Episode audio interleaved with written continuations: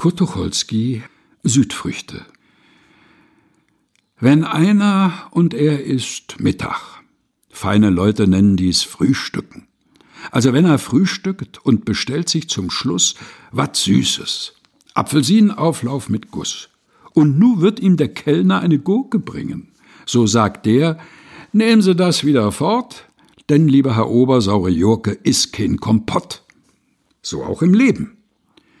Da glauben Biederbrillen und Fortschrittskneifer, das deutsche politische Leben würde immer reifer und reifer und sprechen davon bei Tag, abends und in der Nacht, wie wir es doch so herrlich weit gebracht. Und wir hätten eine Republik und eine Verfassung und ein freies Wahlrecht dazu.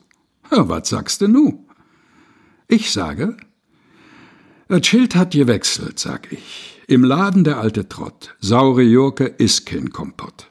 Und ich sage, wenn ich so abends die Herren Minister sehe und die Herren Staatssekretäre im Frack, im Bristol und Theater Paris, wie sie doch so gern möchten mondän sein mit ihren Damens und vor jeden fremden Diplomaten zusammenknicken wegen des Namens, wie sie Fettlebe machen bei Rechtsanwälte und bei Bankiers, wie sie so rumscharwenzeln auf die feinsten Modetees, selig, wenn einer hinter sie herzischelt, dieses Gessler, das ist Koch, wie manche fressen und spinkulieren noch und noch.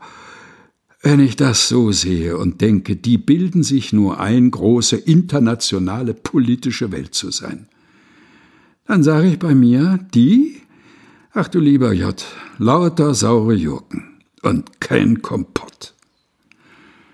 Kurt Tucholsky alias Theobald Tiger Südfrüchte, geschrieben 1926, gelesen von Helga Heinold.